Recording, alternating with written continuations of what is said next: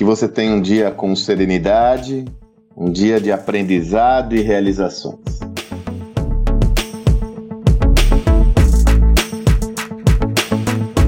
Um dos temas que mais eu tenho me debruçado nos últimos meses, que inclusive estou preparando uma temporada de aprofundamento, é o tema liderança.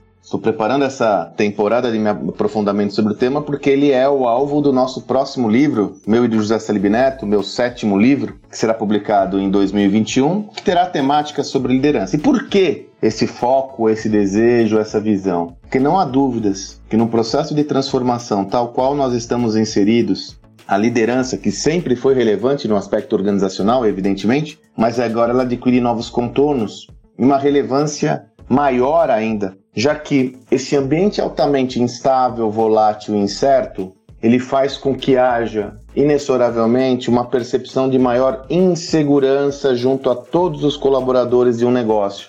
E como essa insegurança gera um efeito que pode ser muito negativo, existe a percepção de todo esse ecossistema da busca por referências. Da busca por referências que lhe tragam mais segurança. E essa referência, inegavelmente, uma das mais importantes, se não a mais importante, é o líder do negócio. E não só o líder principal, mas todas as camadas de liderança. Eu gosto muito de trabalhar o contexto da liderança situacional, onde você assume papéis como líder, mesmo não tendo o cargo de líder. Porque naquela situação você detém algum tipo de autoridade ou poder que lhe confere esse papel, essa posição. Então todos somos líderes sob essa ótica. Uma dimensão importante, meu amigo Douglas Milan, ele mandou uma sugestão para que eu explorasse esse tema com vocês, são as habilidades comportamentais do líder. Como fica em toda essa estrutura, quer dizer, o líder é algorítmico, o líder que adota tecnologia, como eu coloco lá no Gestão do Amanhã, o líder capaz de fazer perguntas transformadoras? E as habilidades comportamentais? Douglas, a questão que você coloca é de fundamental importância. A liderança basicamente é um exercício de relacionamento humano interpessoal.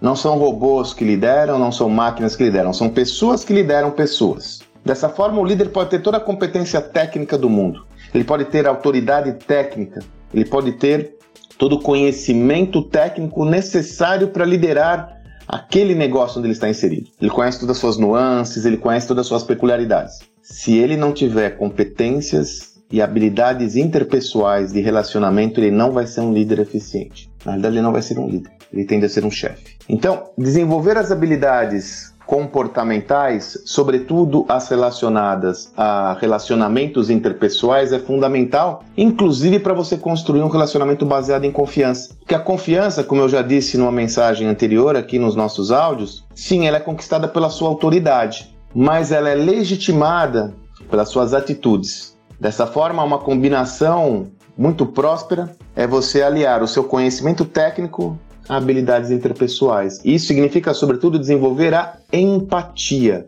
a capacidade de se identificar com o próximo, olhar o mundo com os olhos desse próximo, se colocar no lugar dele e oferecer, de alguma forma, uma tratativa adequada a ele. Se, quando falamos do, de, sobre relacionamento com clientes, falamos que nós vivemos num contexto onde cada vez mais clientes querem ser é, encarados como um indivíduo e não como massa, quiçá os seus liderados, quiçá seus colaboradores. Cada indivíduo tem a ambição de ser tratado como indivíduo. Desta forma, é fundamental para o exercício da liderança que você desenvolva suas habilidades interpessoais para que seja possível você ter uma boa conexão e sintonia com seu colaborador.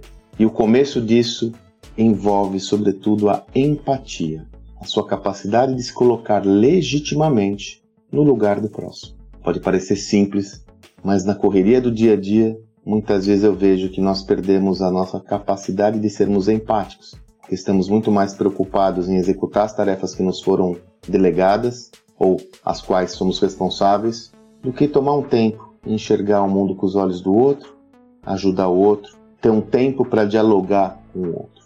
Isso é fundamental. Todo líder que eu conheci, que eu tive a oportunidade de me relacionar, tinha esse predicado com uma perspectiva central no seu papel como líder. Dessa forma, ele extraía o melhor da relação, o melhor do próximo. Reflita sobre isso.